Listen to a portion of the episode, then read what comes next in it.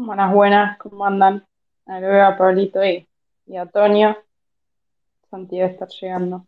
Hola Pili, ¿cómo estás? ¿Qué tal? ¿Cómo están? ¿Todo bien? Hola Pablo. Pablo y Antonio estuvieron, estuvieron en Perú hace un par de semanas. Puede ser que hay las fotos. Sí, sí, Claro, claro. efectivamente. Toño me, Toño me recibió allá en Perú, espectacular, un fin de semana espectacular. El, el fin de que acaba de pasar, no, el otro fue. Muy, muy bueno, sí, sí, muy sí. buena conferencia. Aquí Pablito se dio una charla también buenísima de intro a Ethereum, que bueno, nos va a quedar aquí de, de referencia para toda la comunidad. Muy bueno. Mientras llega la gente, ¿quieren, quieren contar un poquito de, de clima? ¿Cómo estuvo en general? Me imagino que estuvo genial. Yo seguí un poquito por streaming. Eh, creo que las charlas también quedan grabadas en YouTube, ¿o no, Antonio? Sí, sí, sí.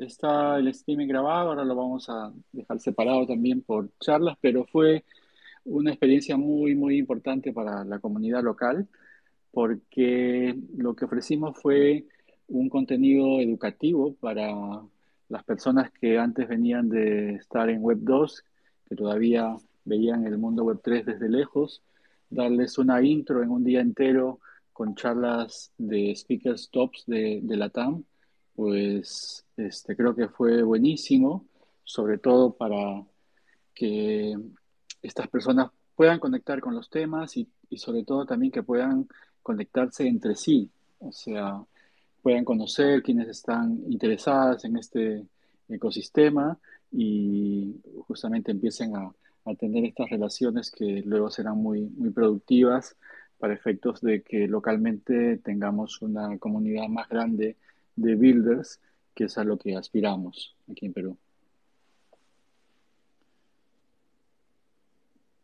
Sí, efectivamente, y lo, que vi bastante, bastante interesante allá en Lima es, es eso, eh, por lo menos por cómo estaba organizado el evento, estaba muy orientado a developers a programadores, que, que para mí es el foco número uno que hay que ponerle en, recursos que se necesitan, porque es el cuello de botella que tiene la industria hoy. Así que lo veo muy bien, muy bullish en, en Ethereum allá en Lima. Espero el año que viene volver. Eso. Y bueno, Santi también, que lo veo por allí, también estuvo apoyando en los side events con este producto que tienen de CryptoDex, que ayudó a que muchos proyectos locales sean conocidos de una manera pues divertida y, creo que funcionó bastante, bastante bien. Así que ha sido un fin de semana muy, muy, muy bonito para el ecosistema local, que esperamos replicarlo el próximo año. Sí, espero, espero poder ir el próximo año y también espero, Antonio, que se llame Isla Ok. Cuando- sí, sí, Lo van a tener que negociar. sí, sí. Va a estar interesante esa charla, ¿no? ¿Cómo andan todos? Perdonen la demora, tuve un temita medio raro con el Wi-Fi, que está haciendo lo que quiero últimamente. Pero bueno, un, un gran gusto estar acá, entre tantos amigos. Hola Santi, ¿cómo estás? Gusto.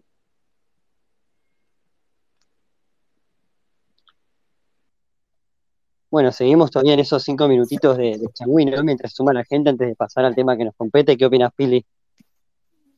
Sí, igual, igual yo creo que, que ya podríamos ir arrancando porque hay tanto para, para charlar y aprovechar que tenemos a Pablito y a Antonio acá. Eh, va a ser un lujo. Sí, si no, vamos a estar hablando hasta mañana, hasta que sea el merge. Que yo estuve mirando, ahora vamos a contar, pero cada vez que miro la actualización del horario, veo que está pasando lo que yo temía, que es que se está pasando para cada vez más tarde, porque está bajando el poder de calleo, ya están empezando a desconectar un montón de máquinas, y me da que el evento que hacemos mañana va a tener que terminar, ahora me da que va a tener que terminar a la una y media de la mañana. Bueno, cualquier excusa para pasarse la noche tomando birra hasta las 6 de la mañana me parece que es buena. Va a salir un poco caro el evento de Pablito, si tiene que poner birra hasta las 6 de la mañana. No, birra, ay, ay, ay, pero la gente se tiene que quedar. Cierro la puerta y digo, hasta que no suceda el merge, de acá no se va nadie. Sí, a nosotros nos estaría quedando como a las 10 de la noche en este momento, por lo que veo. Está bien, es un buen horario, ojalá se dé. Pero yo también veo lo mismo que tú, Pablo, que se ha ralentizado el incremento en la TTD y va más rápido. ¿Quieren empezar explicando qué es eso de la TTD y por qué el merge tiene una fecha variable y no es un día fijo que se le ocurra a Vitalik y listo, sino que estamos todos ahí especulando con el hash rate, con esto, con lo otro? Bueno, yo creo que estaría bueno por ahí arrancar un poquito antes, ¿no? Para, explicar, digamos, antes de por qué se eligió este mecanismo, explicar un poquito qué es el merge, ¿no? Entonces, ¿querés arrancar vos, Tonio? Ok, gracias. Eh, sí, efectivamente, hay que ir, como dice Pablo, un poco más atrás y, ver por qué estamos metidos en, este embrollo, si le podemos llamar embrollo en este momento. O sea, todos sabemos que, que Ethereum es una gran computadora mundial y que si nos enfocamos en el famoso trilema, la deuda que ha tenido pendiente ha sido el tema de la escalabilidad, ¿no? O sea, se priorizó la descentralización y la seguridad y la escalabilidad, pues, era un problema y eso, pues, ha hecho que eh, también tengamos una computadora mundial que es lenta y que es, que es cara, ¿no? Pero que tiene otros atributos muy buenos, que es porque este, es más es segura, es transparente, es auditable, etc. Y en ese proceso de hacerla más escalable, a la vez que descentralizada y segura, pues empezamos a hablar de una computadora que pasa de ser una computadora monolítica que hace de todo a ser una computadora modular que separa la capa de ejecución, la capa de consenso y el data availability. Eh, entonces, lo que tenemos ahora como ruta, digamos, es que la capa de ejecución va a estar en los rollups, estos eh, procesadores que son más veloces y que toman las transacciones en la L2 y el resultado lo registran en, la L1, pero lo hacen mucho más rápido y de una manera más, más económica, este, pero la capa de consenso y data availability se queda en, en la L1. Pero si queremos seguir avanzando, tenemos que partir de una base una base más, más fuerte, eh, que implica que tenemos que cambiar de un protocolo de consenso, de un esquema de consenso de proof of work a proof of stake.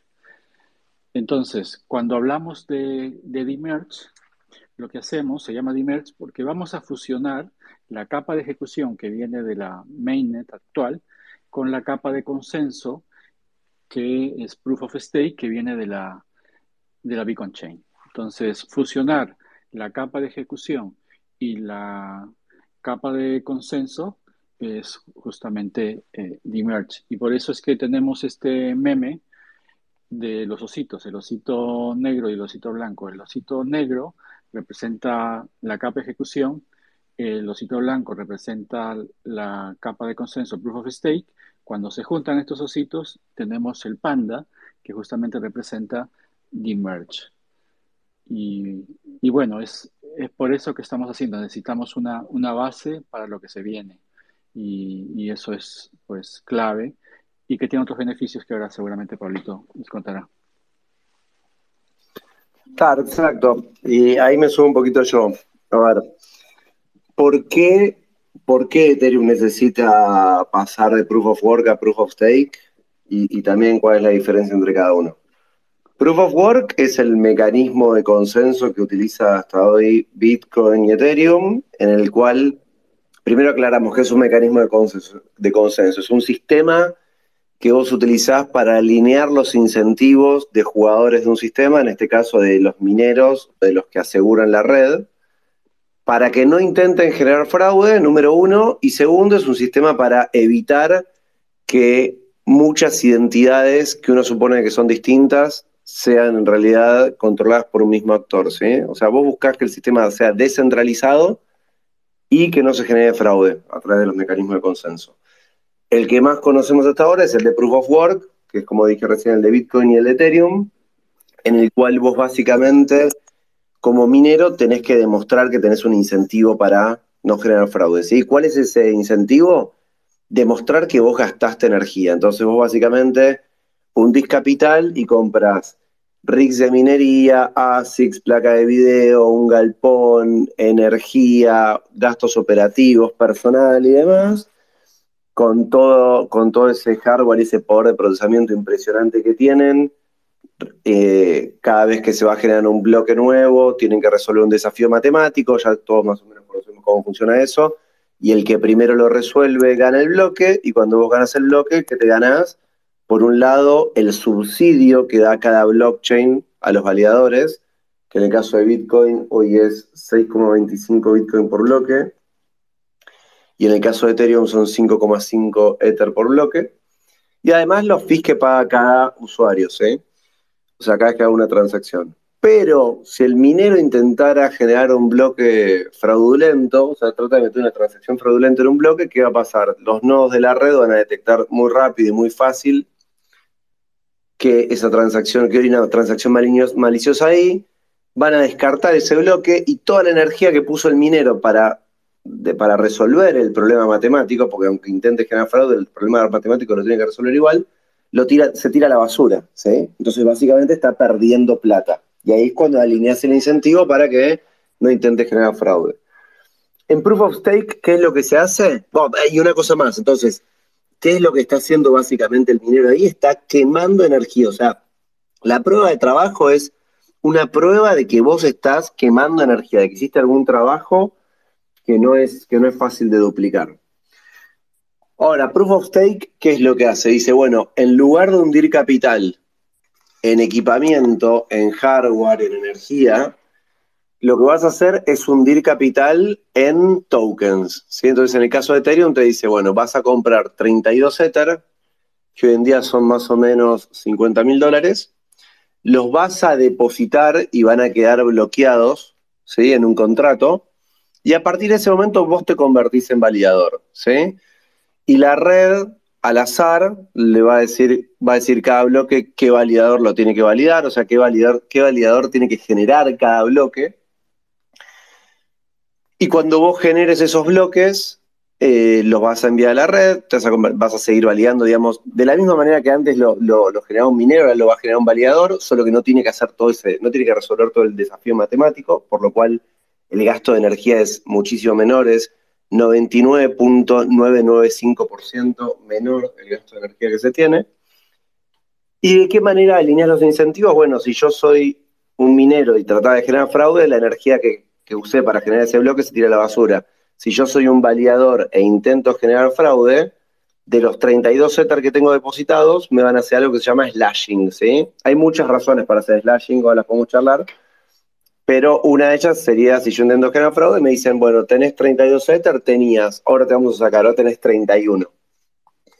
Entonces, de esa forma, yo me aseguro que este que valida operaciones también va a, tener el incentivo, digamos, de usar las, formas de, las cosas de forma correcta, que siempre en cripto hay que diseñarlas así. Y este, bueno, es el nuevo mecanismo que va, va a sumar Ethereum ahora, como bien dijo Tonio. ¿Y por qué? porque para poder escalar, que hay un millón de cosas, pero una sería, por ejemplo, el largo de los bloques. Hoy los bloques duran entre 11 y 15 segundos, en promedio 12 o 13 segundos. Ahora a partir de Proof of Stake ya no va a ser probabilístico la, duración de los bloques, va a ser determinística, va a durar siempre 12 segundos, exacto. Y eso es algo que se necesita para escalar, porque el día de mañana muy fácilmente podemos decir, bueno, ah, los bloques no duran más 12 segundos, duran 6 segundos, y eso sirve. Y la otra razón, entre muchas otras, es que habilita algo que se llama sharding, que vamos a hablar más adelante, que es muy importante para la escalabilidad de Ethereum eh, a futuro.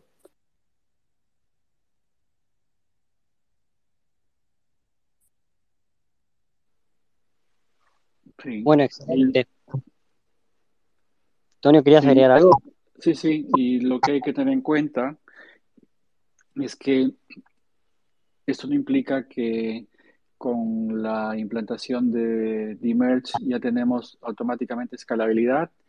Esos son pasos siguientes, si bien vamos a tener la base, como lo acaba de comentar Pablo, eh, tampoco vamos a tener inmediatamente reducción de los fees. Los fees van más en su reducción por el tema de los rollups y aquellos que y han puesto sus ETH en staking, en la Bitcoin Chain.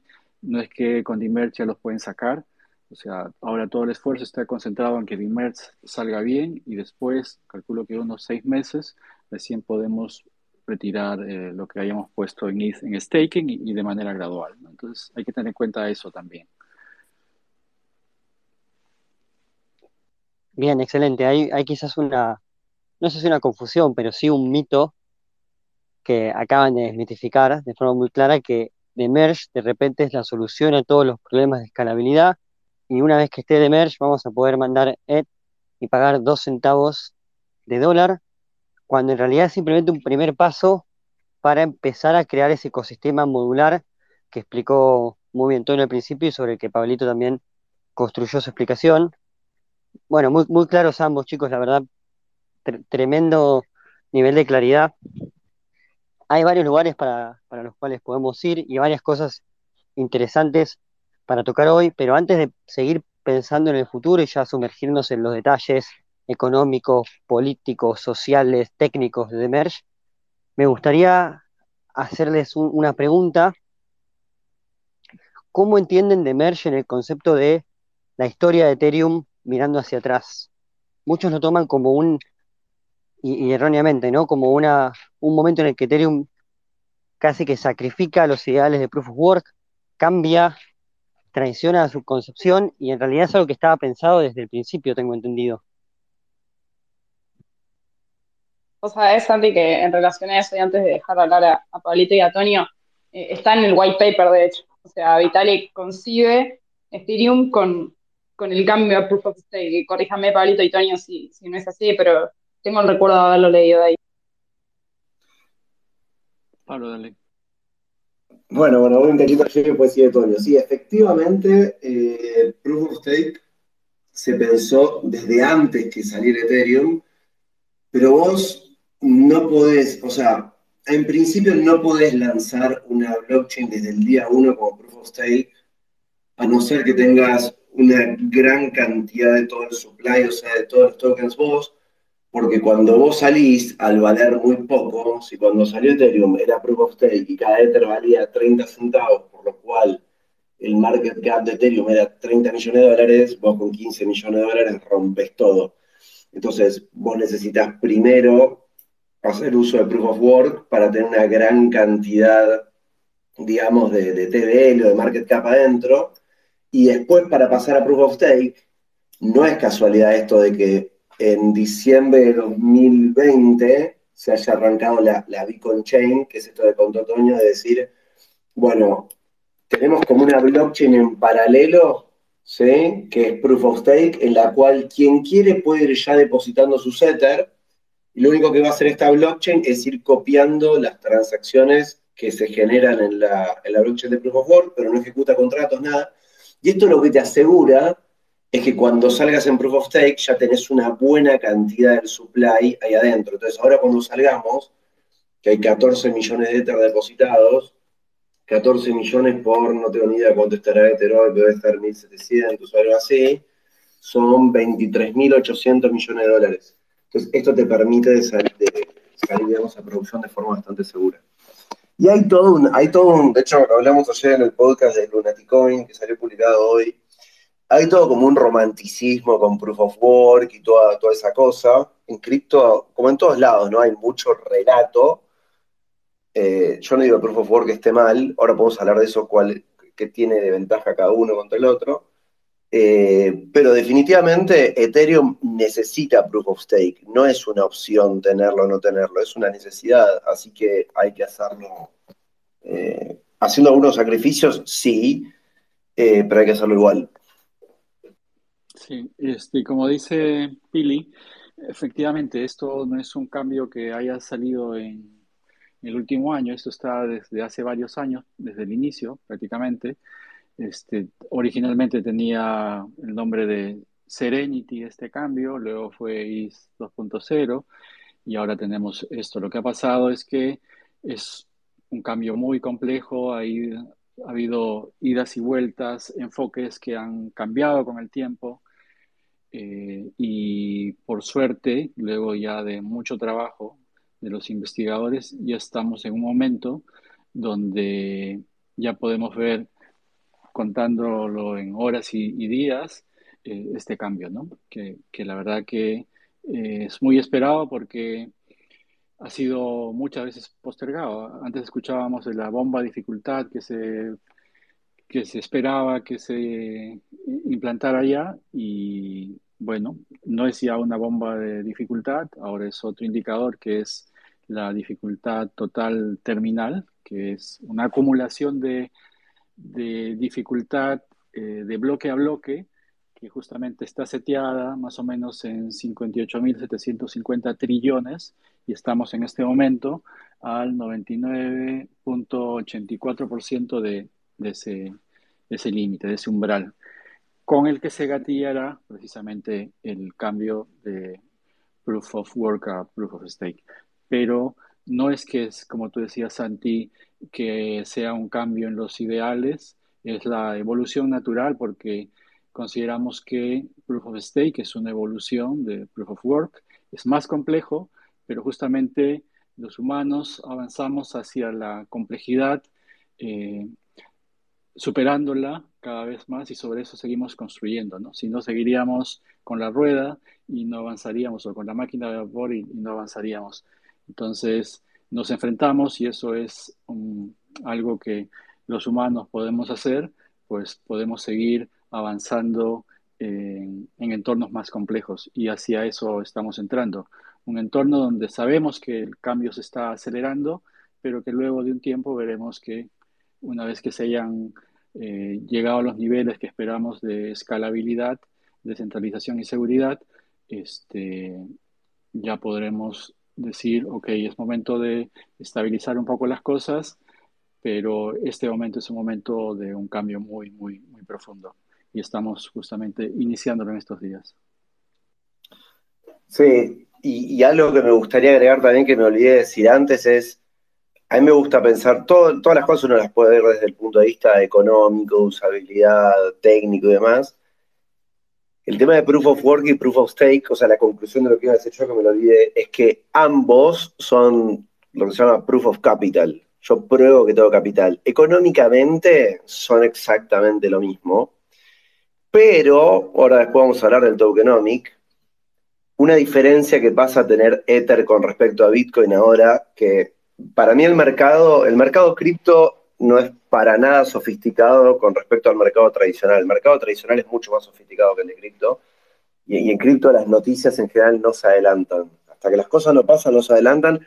Y, más teniendo en cuenta el merge, que es algo que se viene pateando hace tanto tiempo, que hay gente todavía que cree que no va a suceder o que va a fallar. Eh, pero hay algo que es lo siguiente.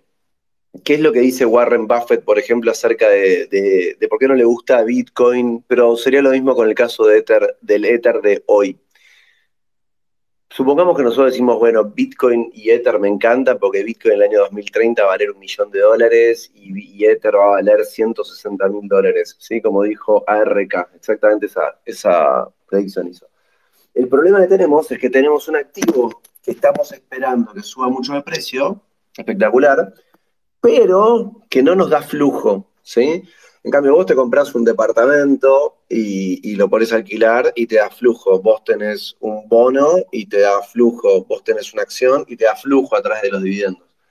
Bueno, Ether en su tokenomic, que ya vamos a llegar a hablar de eso igual un poquito por ahí después, pasa a ser un activo en el cual vos lo podés depositar de forma nativa, o sea, sin pasar por un tercero, dar la custodia ni nada, y te rinde en principio un 6% anual en Ether, una locura. Y eso a nivel relato, además de, la realidad de ver lo que te está rindiendo, va a ser algo muy, muy, muy fuerte contra el relato de, Bitcoin, ¿no? Porque acá en cripto es, es, todo relatos, es toda la batalla de los memes. Súper interesante lo que dicen ambos y se, me ocurren millones de preguntas hacerle, como decía Santi, para el lado político, para el lado económico, para el futuro, pero no quisiera avanzar sin, que antes alguno de los dos, quien quiera y tenga ganas, nos explique un poquito eh, qué es Beacon Chain, porque Pablito, vos nombraste eh, Beacon Chain y yo no sé si todos los, que están acá saben qué es y, que ya está funcionando desde el 2020.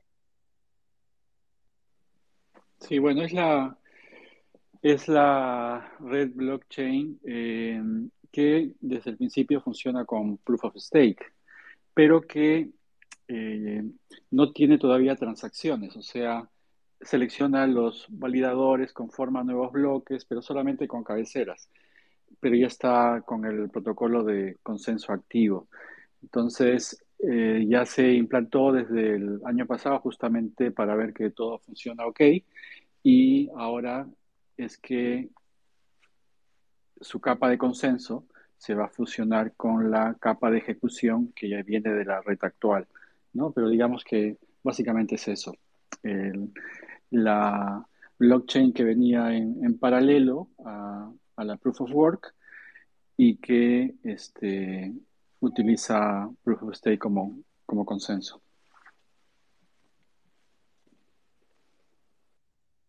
Sí, como dice Toño, para dar otra definición ahí, es hoy en día, imaginemos que tenemos como dos blockchain de Ethereum corriendo en paralelo. La de Proof of Work, donde están las tres capas, o sea, está la capa de ejecución, que es la que ejecuta los contratos inteligentes, está la capa de consenso, que es la que dice qué es verdad y qué no, y está la capa de data availability, que es la que guarda los datos, digamos. Y en paralelo tenemos esta Beacon Chain, que lo único que hace es eh, guardar, hacer data availability, o sea, va guardando toda esta información, va copiando la información de los bloques de Ethereum de la, de Proof of Work, pero no ejecuta nada.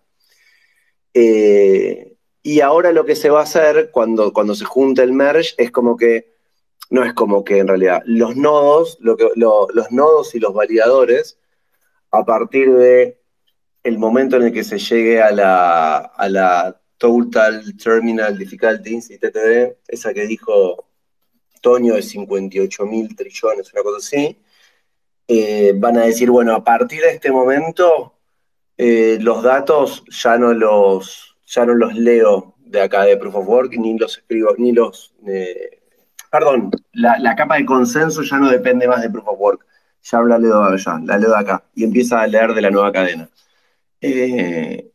Y es algo que si bien hay, hay mucha duda como sobre qué puede pasar y demás, está mega probado, porque se hicieron un montón de pruebas, ¿no? En el medio de, esto viene hace muchos años planeándose, y en el medio se hicieron básicamente dos tipos de pruebas muy grandes. Una se llama Shadow Fork, que es básicamente decir, bueno, che, copiamos la blockchain de Ethereum y hacemos como que esta, esta que copiamos acá es la blockchain actual, y hacemos todo el proceso y vemos si sale bien o no. Y otra es agarrar las redes de testnet, ¿sí? Robsten, Guerli, Sepolia y demás, que son redes como la de Ethereum, pero en la cual tengo todos tokens de juguete, y las pasaron a Proof of Stake. Y esas ya vienen andando con Proof of Stake hace bastante. Eh, y lo que más se prueba acá, lo que más quilombo puede, puede traer, es eh, el tema de los clientes. Eh, Ethereum tiene dos tipos de clientes. Tiene cliente para ejecución y cliente para consenso, y tenés cinco clientes de consenso y cuatro de ejecución, o cuatro y cinco, no me acuerdo cuál es cuál. Y vos tenés que hacer que todas las combinaciones anden bien. Eh, y eso es lo que más se prueba, pero ya está todo probado. Mañana básicamente, cuando llegue el momento del merge, eh, va a haber que esperar 12 minutos después del merge. Y después de 12 minutos, que ahora si quieren podemos explicar eso técnicamente, qué es lo que pasa en esos 12 minutos, podemos volver a respirar y decir, listo, anduvo todo, mis bags están seguras, gracias Vitalik.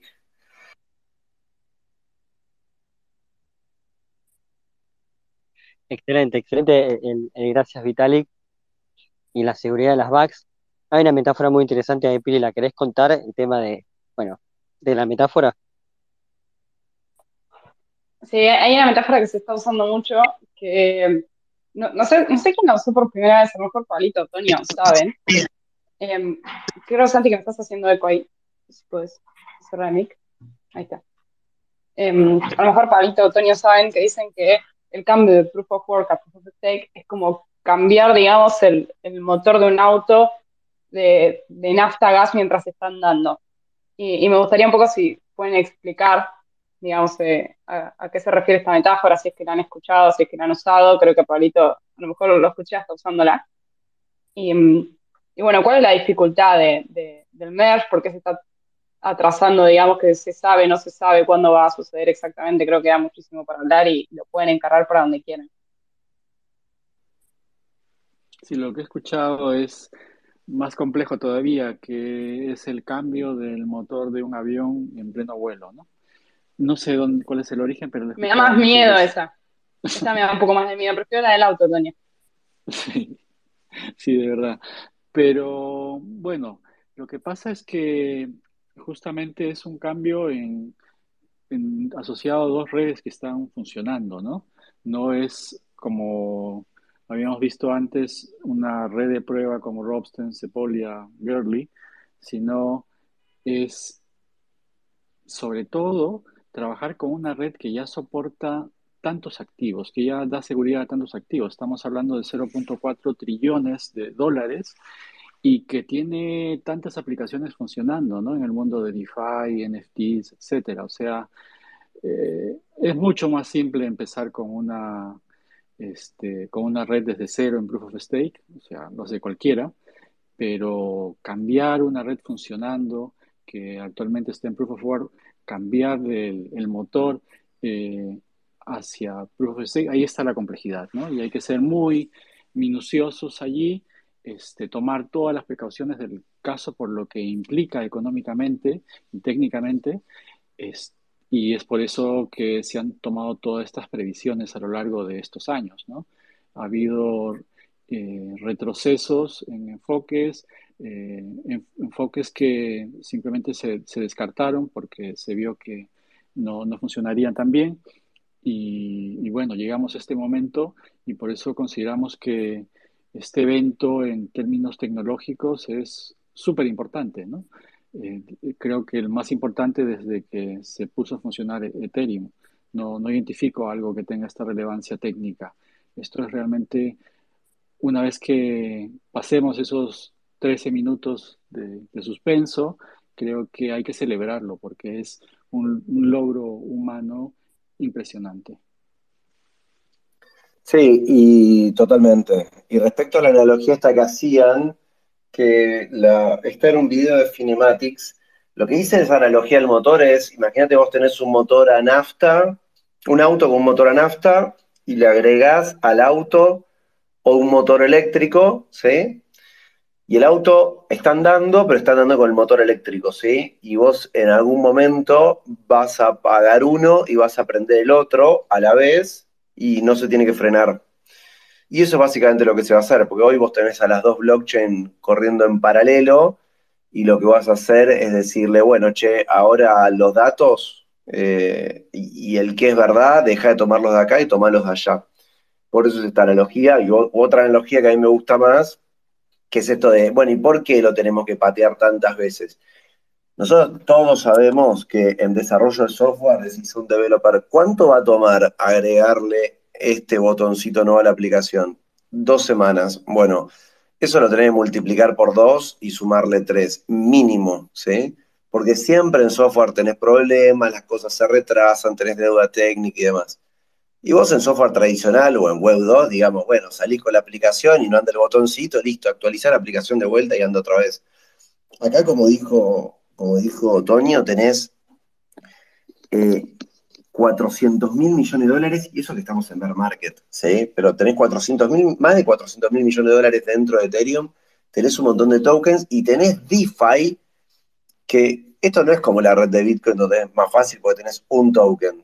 Eh, en Bitcoin es todo bastante más simple, porque tenés un token solo acá. Muchos dirían, bueno, pero podrías frenar la red y, y arrancarla después de vuelta. ¿Sería más fácil? Sí, pero vos no podés tener un downtime, porque Imagínate que frenamos Ethereum durante un minuto y cuando volvés el precio de Ether cayó X o no se pudo liquidar algo en un protocolo de DeFi, lo que sea. Vos tenés acá un montón de sistemas que están todos hiper mega conectados, todos apalancados además, eh, y no puedes frenar eso. Eh, todo, todo tiene que seguir andando como un relojito.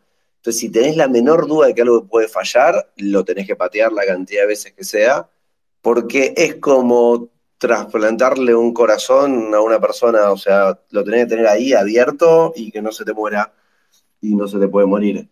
Eh, y por eso fue que se pateó, se pateó tantas veces. Esa es básicamente la razón. Qué bueno el comentario del downtime. Me imaginé a, los validadores de, Solana preguntándose cómo, es esto de que no se podía. Pero, me pareció muy valioso el comentario de Bitcoin es más simple, por eso todo es más sencillo. Bitcoin es más simple por diseño, es parte de las cosas que hacen que, Bitcoin sea tan, tan y, está pensado a propósito y nos da el pie perfecto para pasar a, otro de los objetivos del merge, más allá de que se encaja perfectamente en un montón de mejoras y en un roadmap de Ethereum que es mucho más amplio del merge por sí mismo, pero algo que es muy interesante que es el tema de la seguridad. Es bastante polémico, muchos dicen la seguridad de Proof of Work se da gracias a que la forma de poner stake en la red o la forma de poner algo en juego depende de, algo exógeno, como la energía, y sin embargo también está la visión contrapuesta, que es la que me gustaría que profundicen de, bueno, pero Proof of Stake por varias razones, termina siendo más seguro que Proof of Work, independientemente de si lo que asegura la red es un factor exógeno como la energía o un factor que forma parte del mismo sistema como eh, en este caso el token, como ETH. ¿Cuáles son los argumentos para pararse en ese lado y decir, no, Proof of Stake es más seguro que Proof of Work? A ver, eh, creo que hay dos cosas importantes. Uno, tú necesitas más dinero para atacar eh, Proof of Stake que Proof of Work, porque tienes, que comentaba hace un momento, tienes el tema del slashing. Si tú atacas y tienes, este, por supuesto, dinero puesto en juego, en garantía, pues vas a ser castigado, ¿no? Entonces, justamente ese castigo que no existe de manera explícita en Proof of Work, hace que uno eh, no tenga incentivos para comportarse mal. Y por otro lado también está el tema de que si hubiera un ataque, en Proof of Work es muy complicado eh, recuperarse de ese ataque, porque ¿cómo haces cuando alguien toma el 51% del, del hash rate de, la red?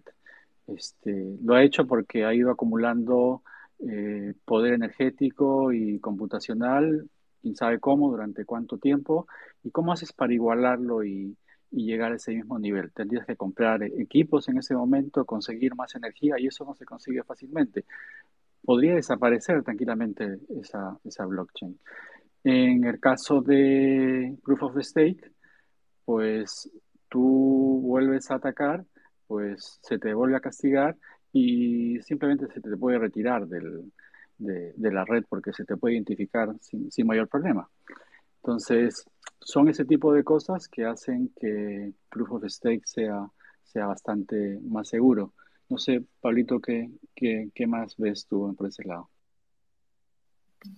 Sí, totalmente. A ver, eh, como decía, como decía Toño recién, cuando, cuando hablamos de, seguridad de una blockchain, hablamos de Digamos, por un lado tenés la posibilidad de decir, bueno, seguridad desde el punto de vista de te encuentro un error en el código, y esa es una ventaja que tiene Proof of Work contra Proof of Stake, que es el código de, el código de programación de Proof of Work tiene 100 veces menos cantidad de líneas que el de Proof of Stake. El de Proof of Stake es mega, recontra más complejo.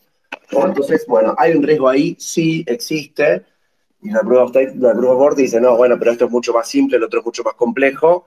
Y lo que uno dice, bueno, también hace 300 años sacábamos cuenta con un abaco, después con una calculadora y hoy usamos una computadora, ¿sí? O sea, el cerebro humano está preparado para resolver, para abstraer problemas y, resolverlos, ¿no? Entonces, no es que más complejo es peor. Pero bueno, alguno te podría decir eso, ¿no? Eh, pero cuando hablamos de seguridad, como decía Antonio, hablamos de cuánto capital se necesita para atacar una blockchain, ¿sí? que bueno, básicamente necesitas controlar el 51%. Y la ventaja que tiene Proof of Stake es, vos en Proof of Work, a ver, cuando nosotros emitimos tokens, cuando Bitcoin emite tokens en cada bloque, cuando Ethereum emite Ether en cada bloque, ¿para qué es? Ese es el subsidio que la red está dando para asegurar la blockchain. ¿Y por qué Ether hoy en día emite 5,5 Ether y va a pasar a emitir 0,6? Porque la emisión de Ether va a caer un 90%. Y porque haces que el uso del capital sea mucho más eficiente. En Bitcoin, el minero está quemando capital constantemente, está quemando energía, quema energía, quema energía, quema energía y la tira, ¿sí? Y Bitcoin, con la emisión de Bitcoin, está subvencionando la quema de energía. En Ethereum o en Proof of Stake no son lo mismo todos los sistemas de Proof of Stake, por eso estamos hablando del de Ethereum, no, no es lo mismo, por ejemplo, el de, el de, el de Tesos o el de Polkadot. Eh, en Proof of Stake es mucho más barato. Vos eh, un atacante en Proof of Stake necesita entre 5 y, veces, entre 5 y 20 veces más capital para realizar un ataque de, en Proof of Stake versus uno de Proof of Work. Hoy, por ejemplo, atacar, atacar Bitcoin creo que está en el orden de 15 mil millones de dólares lo que sale a atacarlo. Y como decía Toño, si alguien lo empieza a atacar, primero es prácticamente imposible detectar quién te lo está haciendo y la única forma que tenés de frenar un ataque de esos, si el atacante no frena, es diciendo, cambiamos el algoritmo de consenso y ahora el mecanismo de minado ya no es este y todas las placas de minado que existen de Bitcoin en el mundo no existen más, y no, no sirven más y empezamos a minar con otro sistema. Cosa que rompe absolutamente todo. Pero digamos como que en Proof of Work vos no, no podés, no podés correr un atacante que te está atacando, tenés que esperar a que se canse o empezar a meter más poder vos, y como dijo Tonio, eso toma mucho tiempo y además el, todo lo que es hardware y todo eso, toda la, logística, todo el supply chain de envío de, equipos y demás, está totalmente monopolizado. Hay cinco, cuatro o cinco empresas que producen todas esas placas y, y todas esas empresas consiguen acceso a esos microchips antes, por lo cual hoy están minando con microchips que la gente va a tener recién el año que viene pero dicho eso, no tenés forma de frenarlo. En cambio, en Proof of Stake, vos sí ves muy fácil quién es y lo slashás, básicamente. Ves que alguien te está atacando la red y, básicamente el sistema ya automáticamente, y si no hay mecanismos, digamos, como sociales, lo, ¿cómo se llama? Lo, lo frena. básicamente dice, ah, tenés 30, tenés esta cantidad de validadores y estás atacando la red, bueno, acá validador en lugar de tener 32 Ether ahora tiene 31. Y como tiene 31, bajaste del, mínimo de 32 y ya no sos validador, entonces te vas sacando de la red.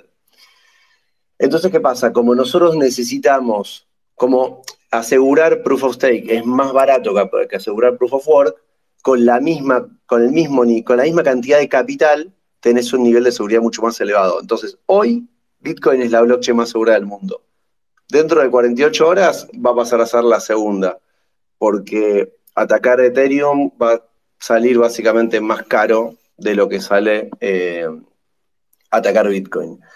Y además la otra ventaja que tiene es que como vos reducís la emisión de Ether, ¿sí? porque ya no necesitas emitir 5,5, sino que vas a emitir 0,6, si se mantiene la demanda, a igual demanda pero menor oferta, el precio tiende a subir. Y si el precio tiende a subir, te hace más caro aún atacar la red. ¿sí? Eh, y después, desde el punto de vista de, de, seguridad, hay una cosita más que esperen que ya me la voy a acordar, que la tengo acá dando vueltas. Eh, la tengo acá dando vueltas en la cabeza. Em, eh, ah, sí, sí, sí, sí, ya me acuerdo, ya me acuerdo. Eh, que hay un, hay un punto de esto que se llama, es un detalle que no, me quería olvidar de nombrar, que es que este hecho de que Ether pase a emitirse en mucha o menos cantidad es algo que se le llama triple halving, porque equivale a tres halvings de Bitcoin. Bitcoin cada cuatro años baja su emisión a la mitad. Esto es como tener tres halving de Bitcoin, o sea, 12 años eh, en un toque, eh, así, de un día para el otro. Por lo cual es, algo de vuelta bastante, bastante importante. Exacto, es bajar de una emisión de 4% anual a un 0.4%. Es una tremenda reducción. Y eso hace que justamente sumado a, la quema que ya se hace de ETH cada vez que se ejecutan transacciones con el gas, este, tengamos un ETH que va a pasar a ser deflacionario. ¿no? Y eso es muy, muy fuerte para el valor de, de ETH de aquí para adelante. Bien, hicieron un puente perfecto para pasar a la parte económica, pero antes de, ir por ese lado les quería hacer una pregunta más sobre el tema de slashing, y antes de hacer esa pregunta, quería hacer los famosos anuncios parroquiales, porque a partir de las 8 menos 10 en Argentina va a estar disponible en el POAP para ser minteado por todos ustedes. La palabra secreta es largo guion pedal guion aviso. Son tres palabras todas juntas, separadas por guion medio. Es un guion medio, no es un guion bajo. Largo, guion pedal, guion aviso. Si están todos probando ahora mismo, es como esos chistes que te hacen ponerte el dedo cerca de la nariz y después te dice estás como un boludo ponerte el dedo cerca de la nariz. Bueno, no se puede todavía. Faltan tres minutitos, pero lo quería avisar para después no tener que, interrumpir si, seguimos charlando y que ya la tengan a la palabra mano, la vamos a volver a repetir. Y ahora sí, eh, les hago una, pregunta para profundizar un poco sobre el slashing. Se, habla mucho de estas dos opciones. El slashing automático, una serie de reglas predeterminadas para que si un validador hace algunas cosas, bueno, empiecen a slashear y le sacan ese rol de validador por la cantidad de, que lo explicó muy bien Pablito recién. Y después se habla de el social slashing o eso de si vos tenés alguien que está atacando la red, en Proof of Work es mucho más difícil contrarrestar ese ataque. En Proof of Stake vos podés fácilmente identificarlo y podés tomar medidas, lo podés dejar afuera, podés hacer un montón de cosas. Ahora, en la práctica, creo que para, mucha gente todavía no está claro cómo se da eso, porque no es que vos, tipo Santi en tu compu, su compu dice, bueno, este chabón está atacando Ed, lo dejo afuera, se hace una especie de plebiscito, ¿Cómo termina funcionando en la práctica esa movida de social slashing en caso de que haya un ataque que no sea los ataques estipulados por el código para hacer un slashing automático?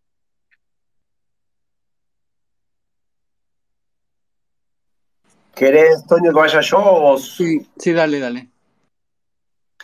Bueno, básicamente, a ver, si querés, Andy, antes, antes de llegar a eso, cuento algo que es un poco técnico y justo estoy haciendo un hilo pero, pero creo que está bueno porque creo que puede explicar de forma bastante simple cómo es que pasan a validarse los bloques ahora, porque cambia. Y eso está relacionado con tu pregunta. ¿Te parece? Más que bienvenido. Bueno, a ver. Entonces nosotros dijimos, yo compro 32 Ether, los deposito, o sea, me levanto un nodo en mi casa, deposito los 32 Ether, entro en una cola de activación, no es que me convierto en, ¿cómo se llama? En validador al toque, porque tenés una cola para entrar y una cola para salir por seguridad. Y bueno, pero me convierto en validador, básicamente, ¿sí? Pablito es validador de bloques, básicamente. Bueno, siguiente actor que hay. Hasta ahora nosotros teníamos bloques, ¿sí? Pero ahora aparece un concepto nuevo que se llama slots, ¿sí? Los slots son periodos de tiempo de 12 segundos en los cuales se va, la red va a seleccionar un validador que va a ser el encargado de generar ese bloque, ¿sí? Y ese slot puede salir con bloques o no, ¿sí? O sea, un slot no es lo mismo que un bloque. Un slot sale cada 12 segundos y puede tener un bloque o no, ¿ok?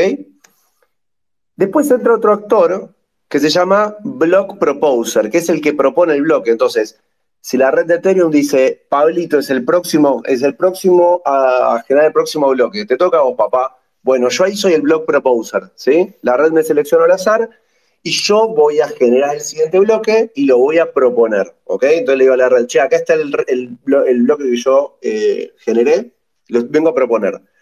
Ahí la red va a agarrar 128 validadores, ¿sí? Eh, al azar y va a decir, bueno, ustedes 128, 127 van a ser attesters, ¿sí? O sea que van a dar fe. ¿Y qué van a hacer? Van a hacer attesting, o sea, dar fe de que el bloque que yo estoy generando es válido, ¿sí? Entonces, lo van a chequear y van a decir, si está todo ok, van a mandar su, attestation, se llama, su, fe de que eso es válido, y, el, y uno de esos 128, pues 127 van a validar, y uno va, va a consolidar toda esa información y va a decir, sí, che, el bloque que generó Pablito, nosotros 128 estamos diciendo que es válido, ¿sí? Y esos 128 validadores se mezclan cada 32 bloques y vuelven a cambiar, ¿sí? Ahora, un concepto más y ahora juntamos todos. Cada 32 slots, ¿sí? 32 slots equivalen a lo que se llama un epoch, ¿sí? O época, o epoch, se escribe en castellano. Y la duración de un epoch es de 6.4 minutos. Entonces, ¿por qué dije todos estos temas técnicos y qué es importante? Nosotros tenemos en blockchain un concepto que se llama finality, ¿sí? Y una transacción tiene finality o está finalizada cuando pertenece, y este concepto es, entiendo que ahora no estoy seguro si en Bitcoin le llaman igual, pero creo que sí. Una transacción tiene finality cuando pertenece a un bloque que no va a poder ser cambiado, a no ser que en el cambio, en el caso de Ethereum, vos pongas en juego, o sea, que estés dispuesto a que te quemen un tercio del supply en stake, o sea, que estás poniendo en juego 10 mil millones de dólares, ¿sí? O sea, una transacción que esté asegurada por 10 mil millones de dólares atrás tiene lo que se llama finality. Básicamente no se puede ir para atrás. ¿sí? Entonces, ¿qué, es, qué es lo que se hace? Cada vez que, eh, que estos validadores dicen, este bloque es válido, bueno, ese bloque es válido y se sigue el siguiente, y se sigue el siguiente, y se sigue el siguiente. Cuando se juntan 32, se hace lo que se llama un checkpoint, ¿sí? y se dice, bueno, a ver, eh, todo, todos los validadores de la blockchain, todos los validadores de Ethereum, van a tener que validar si este epoch, si estos 32 bloques eh, son válidos o no. Y ahí vos tenés que tener dos tercios de la red que te diga, sí, es válido. Si dicen que es válido, se hace un checkpoint, ¿sí? Y ese, básicamente, ese checkpoint es básicamente un punto a partir del cual ya no se puede ir para atrás. ¿sí? Entonces, ¿qué pasa? ¿Cuál es una forma de ataque? Si yo tengo un tercio del stake junto... Y acá hay que tener en cuenta que los ataques no siempre son económicos, ¿sí? O sea, es muy probable que veamos un ataque de un 51% en nuestra vida en algún momento. Porque si China quiere, o sea, Estados Unidos tiene un, presupuesto militar de 700, 700 billions. Bueno, para atacar esto necesita 20 nada más, o sea que lo podría hacer. Eh, si alguien quiere atacar la red y junta un tercio de todo el supply de Ether estaqueado, ¿sí? O sea, depositado en garantía, puede hacer lo siguiente. Dice, bueno, yo hago que mis nodos, que mis validadores dejen de hacer a testing, que dejen de decir Sí, che, yo considero que todos estos 32 bloques son correctos. Y si vos no tenés a un tercio de la red que está diciendo esto es correcto, esos bloques no tienen finality. Las transacciones no tienen finality y podrían ser revertidas. Y ahí tenés un quilombo grande. Entonces, ¿qué pasa? Y acá toda esta intro larguísima que hice es para lo siguiente. La red te penaliza por un par de cosas, pero una es que vos trates de generar transacciones fraudulentas, pero la otra es que vos estés online, pero no hagas nada. O sea, no estés eh, dando fe de la validez de los bloques.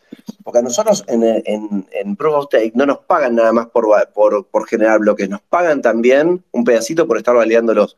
Entonces, si vos tenés eh, cuatro epochs seguidos, o sea, 128 bloques seguidos, que son, eh, son 24 minutos, en los cuales no hay finality, la red le empieza a hacer slashing a los que no están haciendo a testing, le empieza a sacar Ether, y como ya no llegan los 32 Ether, empiezan a bajar en proporción y ya no son más un tercio, son menos, y la red puede volver a generar bloques que tengan finality. Espero no haberlos mareado mucho, igual justo estoy subiendo un hilo de esto, pero es importante porque eh, en Proof of Stake tenés este problema de que si un tercio básicamente dice, bueno, yo estoy acá, pero no hago nada, te genera un problema. Entonces, como que Proof of Stake abre un par de problemas nuevos, potenciales, sí, pero ya te está metiendo en el código formas de eh, resolverlos. ¿Se entendió algo? Ahora, Santi, vos deberías ser tipo Bankless que decís, bueno, ahora yo se los voy a explicar a todos en un minuto, como para hacer un recap. Bueno, es, una tarea bastante difícil, la de explicárselos a todos en un minuto, pero vamos, a intentarlo. Vos tenés eh, organizado los tiempos de la validación de los bloques en slots y los slots están agrupados en epoch. Entonces tienes una epoch que tiene un conjunto de slots. Ese slot puede o no tener un bloque uy, mirá que ya se me está, se me está, haciendo, se me está haciendo largo. Perfecto. Lo tenés que poner en, en 1.5, Claudio. va perfecto, va perfecto. Los, los audios que vos, vos pones un audio de Maradona y lo tenés que hacer por dos para que hable más o menos normal. Bueno, voy a hacerle por dos. Todo ese proceso requiere que participen no solamente la persona que propone el bloque que se selecciona aleatoriamente, sino también otros 128 nodos que son los que atestan, los que firman, como si fuese que yo agarro y digo, che, este es el bloque, lo escribo en un papel, se lo paso al grupo y tiene que haber 128 personas que le ponen ahí la firma para decir, el bloque que armó Santi está bien. Perfecto. Ahora, ¿qué pasa? Para que se dé lo que se conoce como finality, es decir, que el bloque ese ya no puede ser revertido, ya no hay marcha atrás, tiene que haber por lo menos dos tercios de la red de validadores que firmen ese papelito. Si eso no se da, bueno, tenemos bloques que no están finalizados, entonces vos lo tenés ahí, Santi está chocho porque se le confirmó la transacción en Metamask, pero en realidad el bloque todavía no está confirmado. ¿Qué es lo que pasa hoy en realidad con Proof of Work? Esto de poder tener finality es, una mejora sustancial en, términos de, del desarrollo de la blockchain y cómo se va manejando la seguridad de que la transacción se, terminó de confirmar, pero saliendo de esa desviación, si pasan, me dijiste que eran cuatro, ¿no? 24 minutos, cuatro epochs, sin que haya finality, porque la gente que tiene que ir a firmar el papelito que puso Santi no lo está firmando, se les empieza a quitar parte del ER que tienen staking a todos esos validadores, lo que hace que lo que en un momento era un 40% de la red, un 35% de la red, sea cada vez proporcionalmente menos hasta que dejen de ser necesarios para alcanzar ese threshold, esos dos tercios, esa especie de quórum que es la que permite tener la finalidad en cada uno de los bloques. Se me fue un poco de un minuto. Perfecto, mira, a ver, no, no, nos mientas, vos todo esto lo sabías, porque yo estuve el fin de semana entero para entender esto, así que no, no hay chance que lo hayas entendido simplemente por escucharme a mí o yo soy alto profesor, me estoy vendiendo. Vos sos alto profesor, alguna cosita igual ya había leído, pero no, pero estuvo muy bien la explicación. Eh, y está bueno el ejercicio también de, bajarlo así en un minuto, con otras palabras, como para, como para terminar de reforzar las ideas que, insisto, para, para terminar de incorporarlas hay que ir a leer los docs. Sí, yo también creo, Pablo, que Santi ya sabía todo. Me están sacando Sí, porque la verdad que son temas bastante complejos de entender. O sea, de esto que estamos hablando, pues no es, algo sencillo. Eh, nosotros hemos llegado a esto porque tenemos interés y, queremos conocer las entrañas hasta donde se pueda de esto, pero ni aún así creo que lo, podemos lograr porque esto es muy amplio y cada vez eh, hay cambios que van apareciendo. Y, creo que es importante también que quienes nos escuchan sepan que pues no tienen que saber todo esto para eh, convivir con Ethereum. Este, hay que saber cómo funcionan las aplicaciones, así como cuando utilizamos nuestro smartphone, este, no tenemos que entender cómo funciona Internet, qué cosa hay detrás, eh, cuáles son los protocolos que están detrás, cómo se conectan las redes, etc. Eh, creo que esto lo hacemos porque nos gusta, nos interesa, queremos comprender un poco más, pero en realidad no es, no es indispensable ser un experto en las entrañas de blockchain para poder utilizarla. Yo creo que vamos a llegar dentro de algunos años a que la blockchain esté metida en muchas cosas de nuestra vida y que no nos demos cuenta, ¿no? Y eso va a ser lo ideal, como que sea transparente, al igual que Internet es transparente para nosotros. Eh, a eso deberíamos aspirar y por eso buscamos que no sea caro, buscamos que, que sea rápido eh, y, y, que las interfaces de usuario también vayan mejorando de tal manera que sea una tecnología que esté en todas partes, pero que, no nos demos cuenta, al igual que Internet, y ahí va a estar el, gran cambio que, que todos esperamos.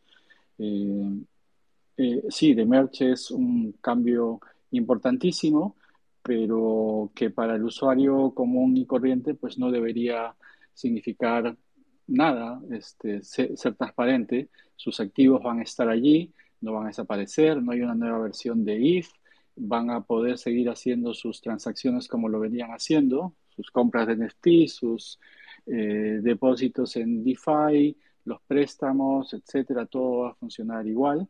Este, así que no, no es la idea tampoco abrumarlos con tantos conceptos técnicos. Eh, lo hacemos porque nos gusta, porque somos medios nerds, y, pero nada más.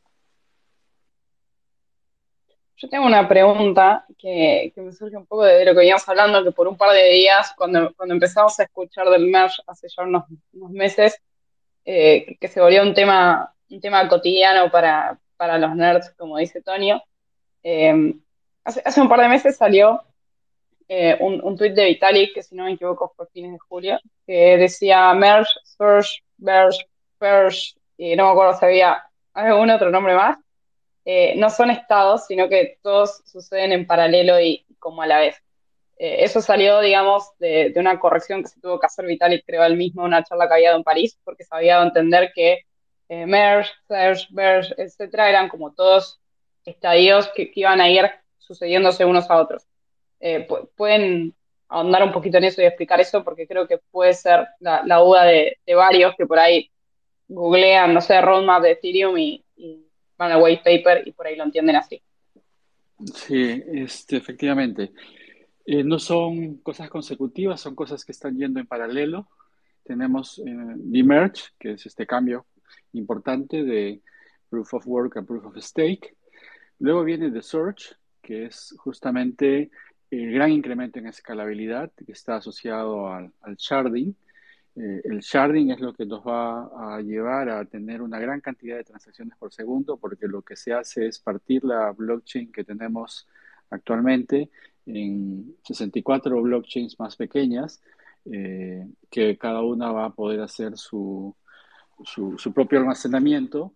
Y esto combinado con los rollups, ¿no? que como decíamos al principio, ejecutan mucho más rápidamente, ahora tienen mucho más espacio, mucha más data availability, donde guardar eh, lo que procesan, y eso es lo que hace el gran salto en escalabilidad. Entonces es un, un paso importante. Luego también está Diverge, que eh, está más enfocado en temas de descentralización, porque hace que eh, los validadores sean más ligeros porque las herramientas de criptografía que, que, se tienen actualmente van a evolucionar, ¿no? De algo así como un Merkle Patricia Try, vamos a utilizar los Merkle Trees, que son eh, mecanismos criptográficos más eficientes de almacenación, de almacenamiento, perdón, y que eh, lo que van a hacer es que la necesidad de tamaño para guardar la blockchain sea menor y por lo tanto tengamos validadores que pueden ser incluso teléfonos móviles. Esto lo que va a permitir es que haya más descentralización. Luego también está The Purge, la purga, que es eh, eliminar datos históricos mayores a, un año. ¿no? ¿no? es que se pierdan, sino que pasan a ser manejados por otros protocolos como DGraph y si requerimos esa información, pues utilizamos esos recursos. Eso también para que hacer que el tamaño de la blockchain sea más pequeño y puedan participar más, más validadores. Y al final ya está el despilfarro de, Splurge, que ya es hacer pues todo lo que siempre habíamos querido, empezar a eh, dar mejoras en temas relacionados con, con MIB, ¿no? O sea, para que eh, lo que actualmente, bueno, ese es otro tema muy amplio, que hay searchers, hay algunos agentes dentro de las blockchains que por su conocimiento de las transacciones, por su conocimiento informático, pueden aprovechar, capitalizar este, eh, el acceso que tienen más rápidamente a las transacciones y ver cuáles son las más rentables. Y actualmente eh, se beneficia mucho de ello, hacer que esos beneficios se repartan de una mejor manera al interior de los participantes de, en el Proof of Stake. Y también eh, incorporar de una manera más general, por ejemplo, todos los temas de CK Rollups eh, y esta tecnología de manera general en, dentro de la, de la blockchain. Y entiendo que también algunas mejoras en, en la máquina virtual, en la IBM. Entonces, todo eso, pues, significa un, una aceleración en, el cambio que se hace dentro de Ethereum, que la idea es que luego se ralentice, que la capa 1 ya digamos que se estabilice y que toda la acción comience a ocurrir en las layer 2, ya otro nivel de escalabilidad, otro nivel de precios, este, y siempre con los niveles de seguridad que da la L1 y eh, con una red totalmente descentralizada. Hacia, hacia eso vamos.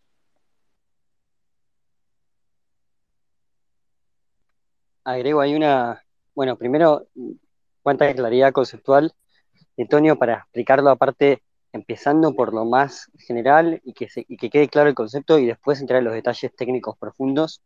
Y generalmente cuando hablo de Verge, yo digo, bueno, se implementan Vertical Trees y claro, quizás no se entiende nada, eh, eh, me gustó mucho el camino que hiciste.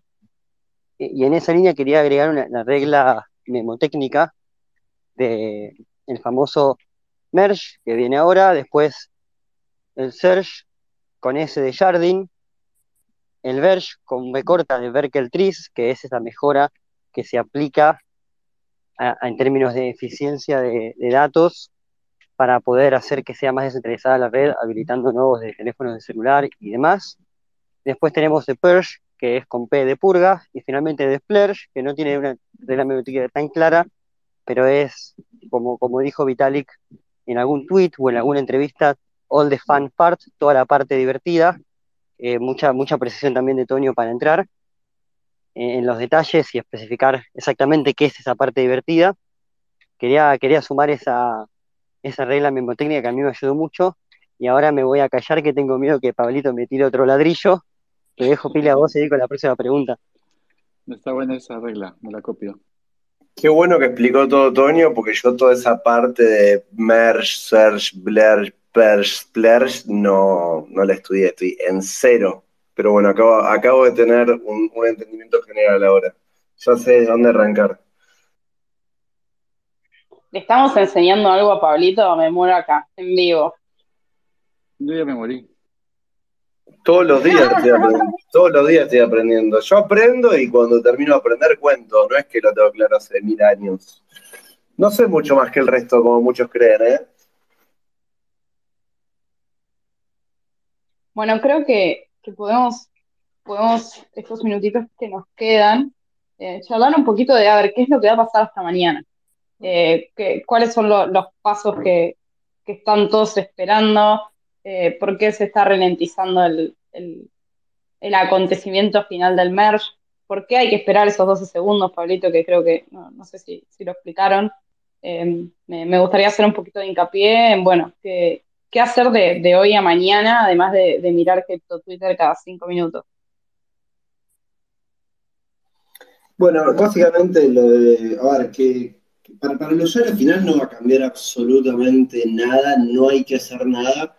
Igual acordate, mañana va a haber un montón de gente que va a caer en scams, pues están con esto de que va a salir. A ver, mañana lo que va a pasar es que eh, en el momento del merge se va a hacer un fork de proof of work de un grupo de gente que lo que está buscando es robarle plata al retail y todo el mundo va a tratar de vender su Ether. ¿sí? Ah, cuando sea el fork, vos vas a tener tu Ether, Ether, el posta, que va a ser el Proof of Stake, y va a haber un fork de Proof of Work, donde también vas a seguir teniendo un Ether, pero llamémosle un Ether POW, ¿sí? Y hay gente que va a tratar de venderlo eso. Que hay futuros que yo que decían que valían 40 dólares, una falopeada tremenda, pues no van a valer 40 dólares. Pero hay que tener mucho cuidado con eso. Yo le recomiendo a todo el mundo que no haga nada, eh, que durante esos 12 primeros minutos lo mejor es, en mi opinión, no operar. ¿Por qué? Por lo que decíamos antes. O sea, va a suceder el merge, van a venir 32 eh, bloques en 6,4 minutos y se supone que van a andar todo bien. Se van a validar por dos tercios de los variadores todo bien. Después va a venir otro epoch de 32 bloques y se va a validar todo bien. Y recién cuando se valida el segundo, el primero tiene, el primero realmente está como finalizado. Entonces, cuando pasen esos 12 primeros minutos y pasen esos 64 bloques, es cuando decimos, esos, esos bloques ya tienen finalización, ya estas transacciones son seguras y vamos para adelante. ¿Y por qué digo esto de que hay que tener mucho cuidado también con tratar de vender el... Está todo el mundo con, bueno, ¿cómo voy a hacer plata con esto? Yo personalmente, si bien pensé muchas cosas, no voy a hacer absolutamente ninguna. Eh, cada vez que nosotros hacemos una transacción, ¿sí? Eh, le enviamos a la blockchain una transacción firmada que dice, bueno, la billetera pablito.th dice que transfieras un Ether de esta dirección hasta la otra dirección. Listo. Y cuando hacemos la transacción, se envía también un identificador. ¿Vieron cuando cargamos en MetaMask una red nueva que nos hace poner el Chain ID? O sea, el ID de la, de la blockchain, que tipo Ethereum es 1, Binance Smart Chain creo que es 56. Bueno, mandás ese identificador también. ¿Para qué? Para que no te hagan una cosa que se llama ataque de replay. ¿Qué, ¿Qué es? Yo le digo a Santi, che, Santi, vendeme tu Ether de Proof of Work que yo te pago dos dólares por cada uno de esos que tenés. Total, no van a valer nada. Santi va, agrega en Metamask la red de Proof of Work, la del fork, que hasta ahora, según entiendo, no le cambiaron el Chain ID y sigue siendo uno. Entonces me manda esa transacción. ¿Y yo qué hago? Voy, tomo esa transacción que Santi me mandó y la replico en la red de Ethereum, porque el Chain ID es el mismo, y hago que en la red de Ethereum los Ether posta de Santi también se me envíen a mí. Pues esa transacción la puedo replicar de vuelta en otra blockchain si el chain es el mismo. La transacción es la misma. Eh, entonces hay que tener mucho, mucho cuidado con esas cosas. Eh, para mí, ¿qué es lo que hay que hacer mañana? Nada, agarrar una botella de vino, champán, lo que sea, y si sale muy bien, festejamos, y si sale muy mal, también escabeamos para olvidar las tristezas. El alcohol siempre viene bien. Es la, como dice Homero Simpson, es la causa y solución de todos nuestros problemas.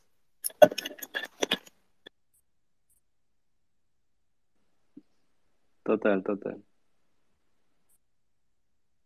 Es not, en lugar de not financial advice, es not, not life advice.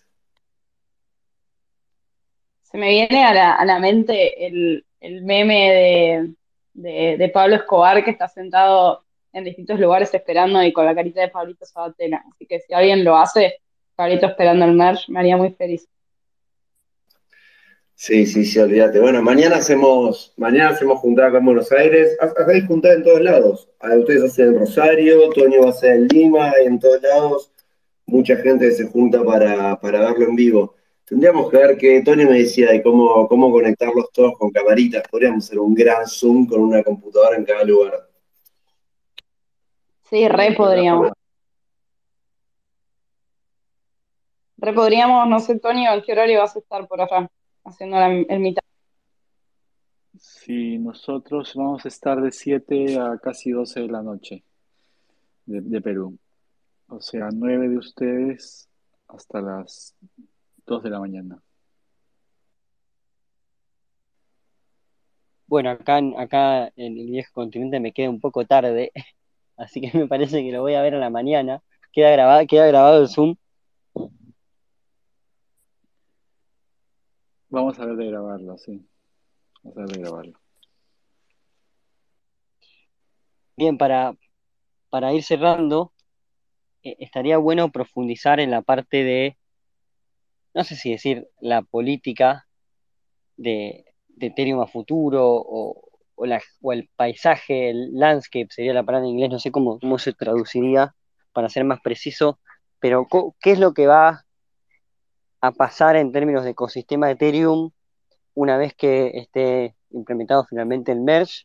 Ya hablamos de la seguridad, hablamos del primer paso para después implementar Sharding y un montón de otras mejoras. Toño tiene muy, muy claro el, roadmap y, ya lo explicamos. Pero en términos de mapa de validadores, en términos de qué va a pasar con, por ejemplo, Lido, qué va a pasar con Coinbase, el ataque de los reguladores, ¿cómo, ven ustedes diagramarse ese esquema en, el futuro? ¿Es algo que, bueno, qué, qué opinión les genera?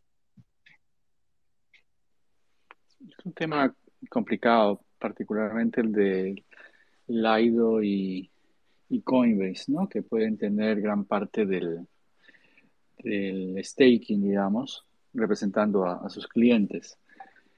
Pero, por suerte, creo yo, en ese sentido tenemos lo que comentábamos hace un momento, ¿no? Si este, Lido y Coinbase siguen siendo jugadores este, que están participando con las reglas de juego del proof of stake y si deciden hacer algo que no es correcto, pues van a ser, van a ser sancionados.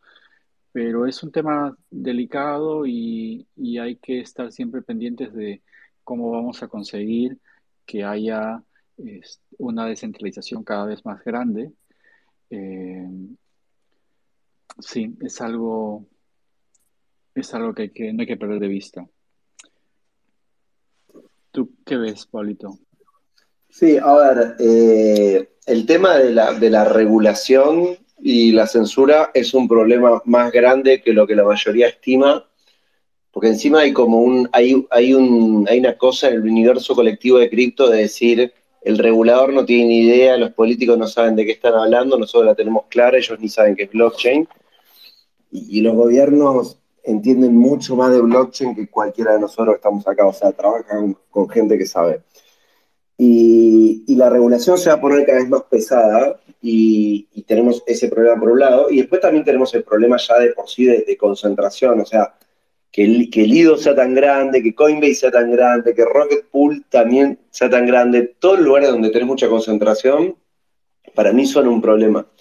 Tenés mecanismos para luchar contra eso y se está tendiendo a que, eh, hacen que sean menos, menos concentrados, pero es un problema. De hecho, hay como una, hay como, un, como una cosa, dice, no, bueno, porque proof of stake tiende a la centralización y tiende a que eh, los más ricos sean más ricos, ¿no? Y es un recontramito, porque con proof of stake, con proof of, con proof of work, con, digamos, con Ethereum o con Bitcoin tradicional, si vos querés eh, ser minero sin intermediarios y ser minero directamente a la blockchain y no perder plata, necesitas como capital mínimo 50 millones de dólares. Entre más o menos ese número, 50, 100 millones de dólares. Si no, no, no sos competitivo y no entras. Y en Proof of Work, el que más plata tiene, mayor retorno de inversión tiene, ¿no? Porque yo tengo, si Santi va y se compra un rig de minería, le cobran, no sé, 16 mil dólares, yo voy y me compro 10 mil rigs de minería, lo pago la mitad, la energía la voy a pagar más barata, los empleados me van a salir menos cada uno porque tengo muchos, o sea, tiene economía de escala Proof of Work, por lo cual el que tiene más plata tiene mejor retorno de la inversión. En Proof of Stake, el que tiene 50 mil dólares y se compra 32 Ether y los pone a validar, eh, tiene el mismo retorno que el que tiene 50 millones de dólares y se compra 32 mil Ether y pone mil validadores a validar. El retorno de la inversión, lo que te rinde anualmente, es exactamente lo mismo. Y tenés la ventaja de que con 50 mil dólares, que es un montón de plata, sí, es un montón de plata, pero es menos que 50 millones, podés eh, básicamente validar directamente y estar validando directamente a la red sin ningún intermediario en el medio. Después, si decís, bueno, no llego, tenés la posibilidad de ir a otro actor y decir, bueno, lo voy a depositar en Coinbase, que es una empresa privada, y Coinbase me da la opción de stackear y ellos me dan un rendimiento. Ok, joya, eso tiene riesgos, ya lo vamos a ver. O digo, lo deposito en un contrato inteligente como el de Lido o el de, eh, o el de Rocket Pool, y también me rindo un interés y no tengo que tener 32. ¿Qué ventaja tiene depositar. A ver, si yo deposito directo en mi propio validador, que es por ejemplo lo que voy a hacer yo, no le cedo la custodia a nadie y, ya está, me olvidé del tema. Ahora, si lo único, mi única responsabilidad es que esté prendido el validador y esté andando y actualizarlo cuando haya que actualizarlo, pero es algo muy fácil de hacer. Eh, en cambio, si yo deposito en Coinbase, ellos se encargan de todo, pero tengo riesgo regulatorio. ¿sí? Entonces, por ejemplo, Coinbase ya dijo igual que si a Coinbase le dicen que tiene que censurar transacciones, van a dejar de ser validadores y ya está. Porque si ellos censuran una muy alta cantidad de transacciones y se hace algo que se llama social slashing, que es básicamente un user activated soft fork, o sea que la comunidad dice, ¿sabes qué? No nos cabe la que está haciendo Coinbase y por más grande que seas, te vamos a, te vamos a castigar. Lo que, lo que hace en un primer caso, paso no es sacarle Ether, es decir, los Ether que tiene Coinbase los saco de la capa de consenso y ya no pueden ser más validadores, tienes que esperar 200 días para poder volver y, te sacaron, ¿sí? O si vuelve a repartir el, digamos, el, comportamiento, le puede empezar a sacar. Entonces Coinbase puede decir, o dejo de ser validador, o muevo mi operación a otro país, ¿sí? lo cual es mucho más simple. Hoy en Estados Unidos, Marathon, que es un minero muy grande de Bitcoin, está eh, censurando transacciones en Bitcoin. Pero los pero los maximalistas de Bitcoin no hablan mucho de eso.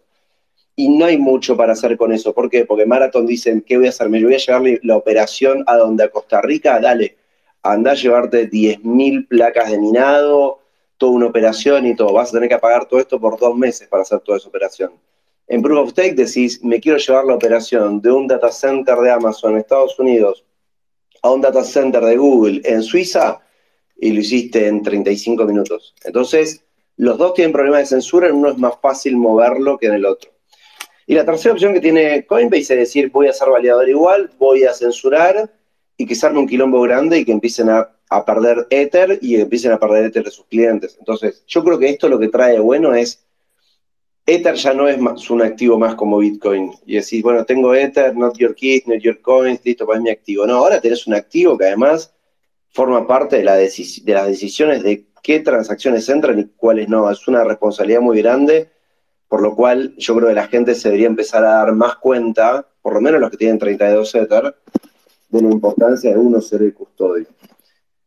Y por último, vos tenés la opción de decir, bueno, no, no, no tengo ni mi propio validador, ni lo tengo en Coinbase, lo delego en un contrato inteligente. La desventaja de, de delegarlo en Lido es que tenga un bug, el smart contract, que podría llegar a pasar. O sea, está recontra mega auditado, sí, pero podría llegar a tener un problema, y sí. Y si mañana se bloquean los 4 millones de Ether que hay en Laido, y está el, el 4% de los Ether que existen en el mundo, se bloquean, ¿qué vamos a hacer? ¿Van a hacer un fork o van a decir no, que se jodan porque fue un problema de Laido, no fue un problema de protocolo? Pero bueno, eso no va a pasar, es muy poco probable, ¿no? Pero podría. Pero lo interesante que tiene Laido es que si vos depositas un Ether en Laido, Laido te da un, eh, un LP token, un token que representa tu posición, te da un STTH. Y vos podés ese STTH ir, depositarlo en AVE y pedir plata prestada. Entonces, te permite apalancarte, ¿no? Eh, que ya sabemos cómo a todo el mundo le encanta apalancarse acá. Entonces, te agrega esa ventajita. Dicho todo eso, porque me fui a la mierda un poco por ahí con el, con el largo, eh, vienen, hay potenciales problemas de regulación y de, censura, sí. Los mismos problemas existen en Proof of Work, exactamente los mismos. La diferencia es que, en Proof of Stake ya hay mecanismos para luchar contra eso y otros mecanismos se están creando. En Proof of Work básicamente no, no tenés muchas opciones. Y esto del social slashing es básicamente lo mismo que se puede hacer en Bitcoin, que si la comunidad, como hizo la comunidad en el 2000, no me acuerdo cuándo fue, que básicamente los mineros dijeron queremos ir para acá y los no dijimos, dijeron no, queremos ir para otro lado. Los no, no le tomaban válidos los bloques a los mineros. Bueno, acá pasa exactamente lo mismo, es el mismo mecanismo. Muchos dicen, bueno, sí, pero tiene un tinte político, porque ¿quién decide que esto, lo otro? La comunidad va a decidir si lo hacemos o no lo hacemos. Y la realidad es que en blockchain tenés política también. O sea, las blockchain son sistemas de coordinación humana. Y si todos mañana nos, despertamos y decimos Bitcoin vale cero, Bitcoin vale cero, y si todos decimos que Ether no nos gusta más, no nos gusta más, entonces al final termina importando lo que, lo que los tenedores, digamos, dicen, lo que la comunidad decida. Pero, como puse la otra vez, el, el riesgo es grande y todo esto de CIFA y conectado con DeFi, que a mucha gente le encanta porque es el ramp, que nos trae muchos usuarios y todo, es un riesgo muy, muy grande a futuro, porque vos en Bitcoin tenés Bitcoin, tenés un solo activo, ya está, es fácil. En Ethereum tenés un millón de activos y si ya en una red descentralizada empezás a tener muchos activos centralizados, los que controlan esos activos empiezan a ser players importantes en la toma de decisiones también, ¿no? Entonces, a se un quilombito, se puede venir un quilombito lindo, pero bueno, acá no nos vamos a aburrir nunca. Eh, hablando del tema regulatorio, y para cerrar, me gustaría preguntarle a Antonio cómo lo viven por allá en Perú. O sea, creo, creo que es una buena pregunta. Nosotros en Argentina estamos muy acostumbrados a, encontrar el, camino donde no hay.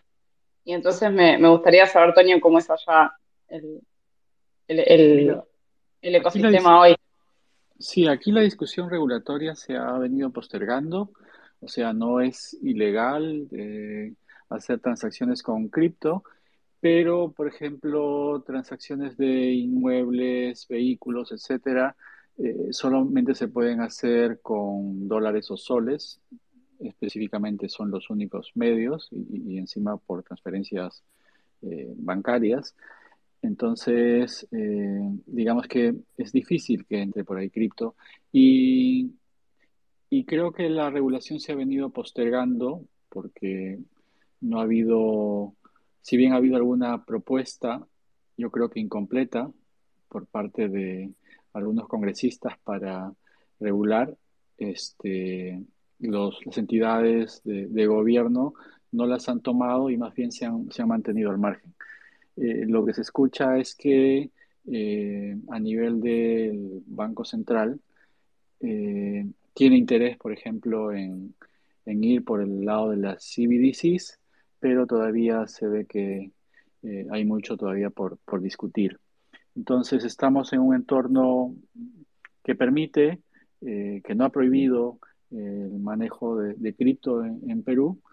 hay una una gran adopción por el lado de, la especulación, creo yo, y más bien lo que nosotros buscamos es eh, que haya una mayor adopción por el lado del uso de la, computadora mundial, ¿no? Que, creemos un ecosistema de, builders aquí local, eh, más o menos emulando lo que ustedes han construido en Argentina. Que si bien tiene estímulos económicos por el lado de complicaciones en cuanto a devaluación, inflación, etcétera. Este, yo creo que hay mucho también de la, de la creatividad y del ingenio argentino que hace que tengan ya varias empresas de categoría mundial, que es algo que nosotros aspiramos a tener en, en algún momento. Así que bueno, en eso estamos.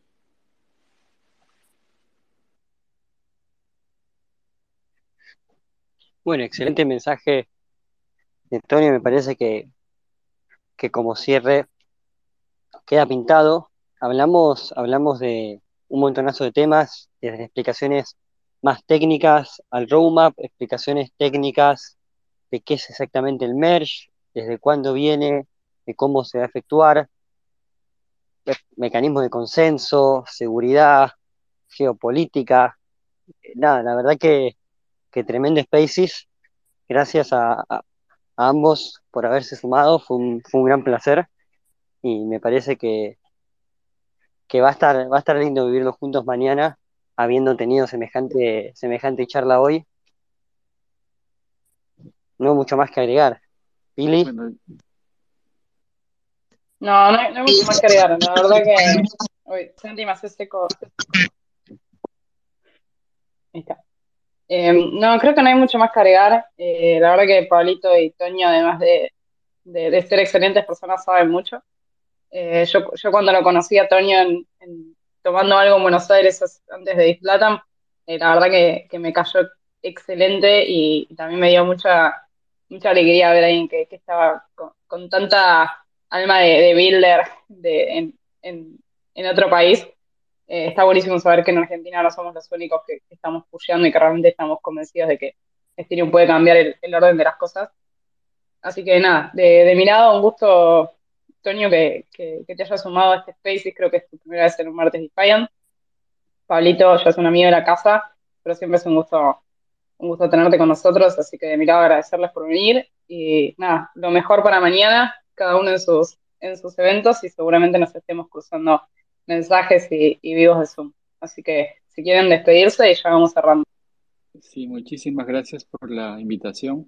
Un privilegio juntarme con ustedes para conversar este tema tan, tan bonito, tan, tan emocionante para todos. Este, nada, muchísimas gracias. Lo mismo digo, muchas gracias a todos, Santi, Pili, Toño, y creo que nos estamos viendo todos en, en Bogotá pronto, ¿no? Pues Toño va a ir para allá, no sé si vos, Pili y Santi también, pero creo que sí. Sí, ahí sí, nos espera el ron y la cumbia y la DEPCON. Me, encantó la aclaración final, ron, cumbia y después, bueno, un ratito de conferencias. Nos vemos, nos vemos en Bogotá y como siempre el próximo martes. Saludos a todos. Adiós, gracias. Adiós.